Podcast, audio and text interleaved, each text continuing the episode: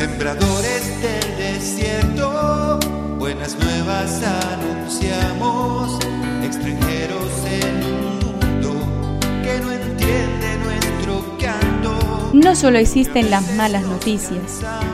Te invitamos a escuchar esta buena noticia que Jesús, que quiere renovar al hombre, hoy tiene para nosotros. Que me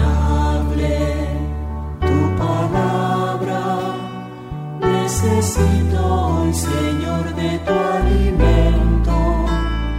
Hoy en todo el mundo se escuchará esta palabra. Juan 15, del 9 al 11. En aquel tiempo dijo Jesús a sus discípulos, Como el Padre me amó, también yo los he amado a ustedes. Permanezcan en mi amor. Si cumplen mis mandamientos, permanecerán en mi amor como yo cumplí los mandamientos de mi Padre y permanezco en su amor. Les he dicho esto para que mi gozo sea el de ustedes y ese gozo sea perfecto. Que me aliente tu espíritu.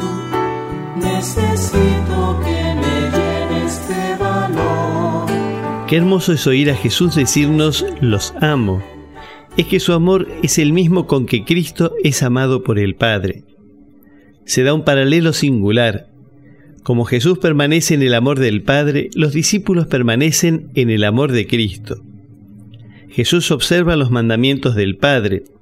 Los discípulos observan los mandamientos de Cristo. El gozo será permanecer en el amor del Padre. Dios es fuente de alegría plena.